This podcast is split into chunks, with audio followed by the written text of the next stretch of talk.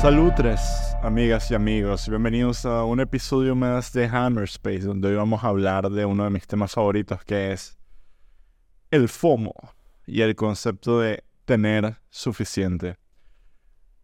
Sin duda alguna, by the way, eh, hace un calor de mierda, estoy deshidratándome, estar en el estudio es un sacrificio. Disculpen si no estoy con la sonrisa en los ojos. Eh, en estos días, eh, estos últimos meses, post pandemia, he estado tratando de articular algo que veo en todos lados y es el fenómeno del, del sold out, que mi amigo Lino me definió como sold out titis, que se siente, se siente de verdad que toda mierda que nos venden, giras, conciertos, películas, stand-ups, lo que sea, gira en torno a la escasez, a llenar un sitio, llenamos tal sitio, llenamos el estadio, Taylor Swift va a hacer un billón de dólares en entradas, Coldplay llena cinco estadios consecutivos en Acarigua y nueve estadios en Buenos Aires y se presenta dos días en Barcelona y en lo personal siento bastante irónico que esto se, se, se está como que contrarrestando con lo que es este downfall de la escasez artificial. Tipo, siento que por un lado todo el mundo se queja de los NFTs y el blockchain y el metaverse y el multiverse y qué estúpido, qué estúpido este bicho que se compre una parcela en el metaverso. Y luego es como, wow, tengo que comprar entradas a The Weeknd porque si no, no voy a poder entrar a ver a The Weeknd y me voy a quedar por fuera de The Weeknd y quiero estar viendo a The Weeknd. Y es como, maricón, si un concierto se llena, yo entiendo el logro, obviamente, obviamente lo entiendo, pero la, la sensación de falsa escasez que me genera todo esto me parece surreal porque siento que va en contra de, de lo que en realidad se está vendiendo. Tipo que no hay que hacer dos horas para conseguir una entrada para un concierto de Taylor Swift. ¿Por qué Taylor Swift no abre dos o tres conciertos más? ¿Por qué no hace que la gira dure más tiempo? O sea, ojo, capaz estoy exigiendo demasiado a Taylor y al final la vaina es verdaderamente castigadora el hacer 20 conciertos luego de 5 años sin, sin irse de gira. No tengo la más mínima idea. Hay un artículo muy interesante que voy a poner en, en, los comentarios que habla de la de la naturaleza de los conciertos, de la economía, no la naturaleza, la naturaleza de los conciertos de Taylor Swift, que es una caraja que canta música pop y que pinga y se llena. Pero la economía, bueno, sí, un poco la naturaleza. ¿A quién coño estoy engañando? Claro que la naturaleza. ¿Por qué la gente iría a ver un concierto de Taylor Swift? Es una explicación antropológica increíble. Pero esta idea de escasez, de me lo voy a perder, de no voy a poder experimentar esto, a mí me parece entiendo un poco el, querer ir a un sitio, pero hay un momento donde las ganas de querer ir a un sitio en realidad lo que es una forma de evitar el sufrimiento de no ir a un sitio donde crees que te vas a divertir, lo que nosotros y los muchachos llamamos el FOMO. Y, esta falsa generación de, de, FOMO que siento que hay que remarcar. El, el tema de la, de la escasez de la especulación es algo muy característico de la industria del arte. Y creo que en el episodio que hablo de los NFTs y todo este pedo, también lo pondré en el link. Em, sí, sí, sí toca, yo tocaba un poco eso, tipo, el, el, arte es caro porque hay poco. Entonces, los artistas digitales, no, no hay poco arte, literal, copia del JPG y ya, bro.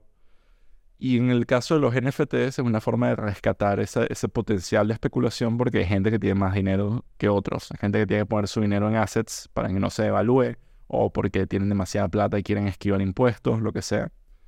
En el, en el caso de, de, los NFTs y toda esta, esta escasez inventada, a mí me parece muy hipócrita que, que mientras, mientras renegamos de esa escasez, del otro lado tenemos la misma escasez, pero presentada en la, en la forma de experiencias, de llenar conciertos, de llenar estadios, de llenar. Como, como que si ese lleno fuera la única medida de éxito razonable a nivel físico, cuando a nivel digital igual te están escuchando millones de personas. A mí no me impresiona que The Weeknd llene un estadio. Obviamente que llena un estadio. Porque el carajo hace billones de reproducciones en Spotify. Ese número es el que me vuela la mente. Tú haces una canción. Está la canción esta de Daylight que es como que... Que está pegando durísimo en, en, en TikTok. Y este carajo no era famoso y ahora esa canción la han escuchado billones de personas. Eh, a, mí eso me parece, me vuela la cabeza. Hay podcasts que tienen 100.000 personas que los están escuchando. Incluso mis videos donde soy yo hablando paja en el mismo estudio donde juego Xbox y trabajo, lo ven 500, 400 personas por más de 10 minutos. Y esos números son verdaderamente los universales para mí, los que a mí de verdad todavía me explotan la cabeza. Que un huevón y en un estadio de fútbol, lo siento, pero no me o un bar o lo que sea, es como de verdad no me parece tan gratificante. Económicamente lo debe ser, de una cantidad de plata brutal, pero a nivel de lo que yo sentiría que me estoy perdiendo, que simplemente no lo veo. Es como un estadio de fútbol se llena se llena todos los domingos. Y para jugar el mismo juego y las mismas rencillas y los mismos carajitos. Y, entonces capaz un poco ni lista de mi parte en cómo se presenta toda esta parte del FOMO. Pero si hay un tema ahí que yo creo que voy a referirme a la Biblia y voy a hacer un pequeño story time. Yo cuando tenía que si 20 años, algo así, la hermana de una amiga se casó y fui testigo de lo que yo pienso que es el peor discurso de padrino que he visto en mi vida, que era el hermano del novio. Bueno, el hermano del novio comienza el discurso diciendo que su hermano siempre ha sido un carajo demasiado de pinga, demasiado enrecho y era pastor y no sé qué vaina, y que, y que él...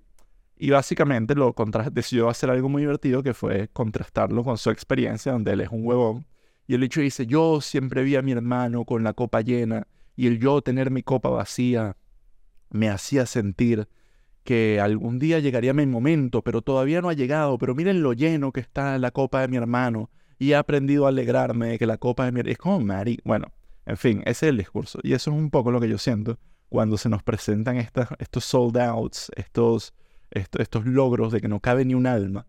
Y es aquí donde yo yo digo que la gente tiene que hacer una especie de ejercicio.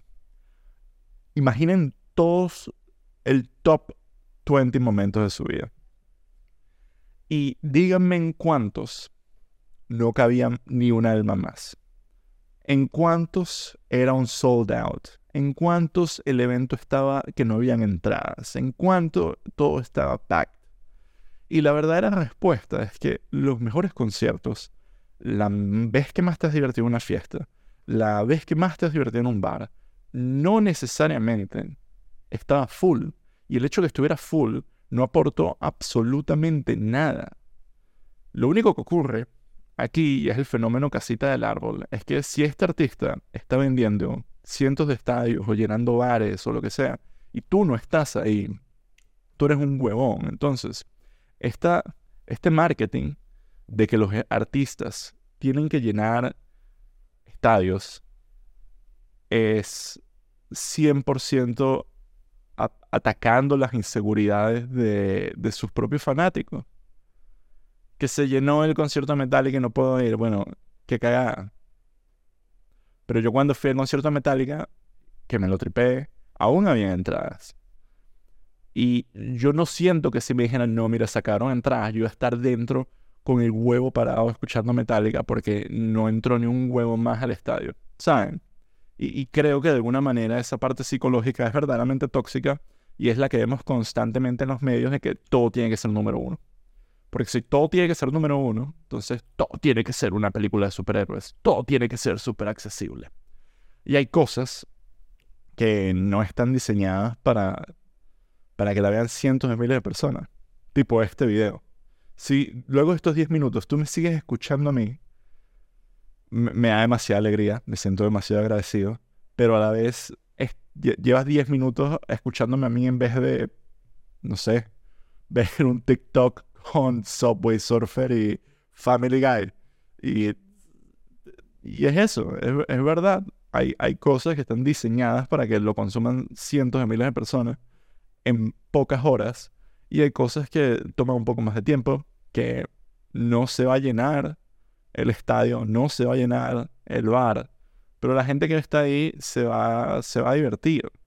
Y otro ejercicio que yo propongo es que imagínense un evento del pasado en el que tú no estuviste. Digamos, la, la boda de tus abuelos. ¿Te hubiera gustado haber visto la boda de tus abuelos? Porque fue que en el campo y se querían mucho.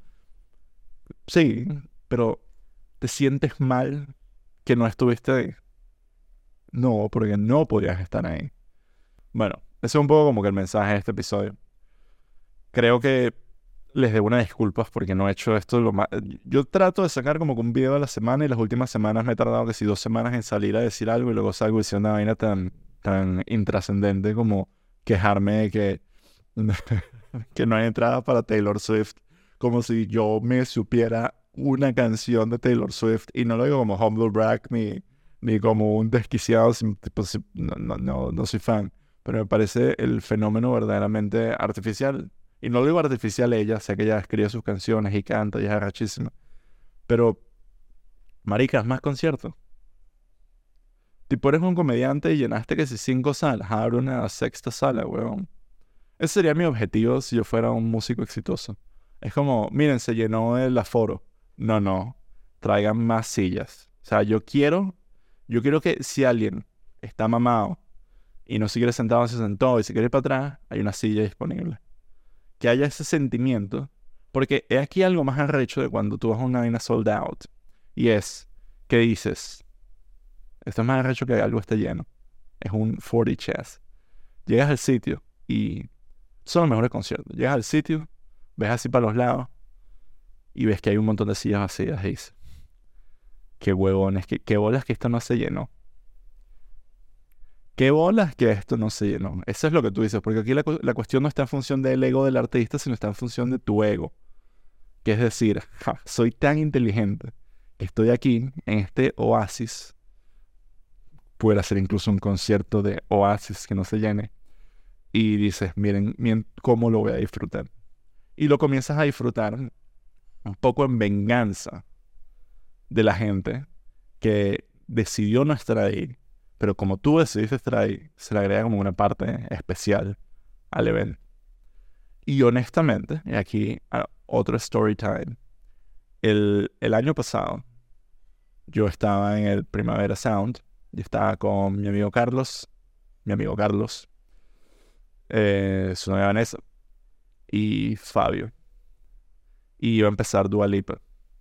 Y había demasiada gente. Nivel, una multitud incómoda.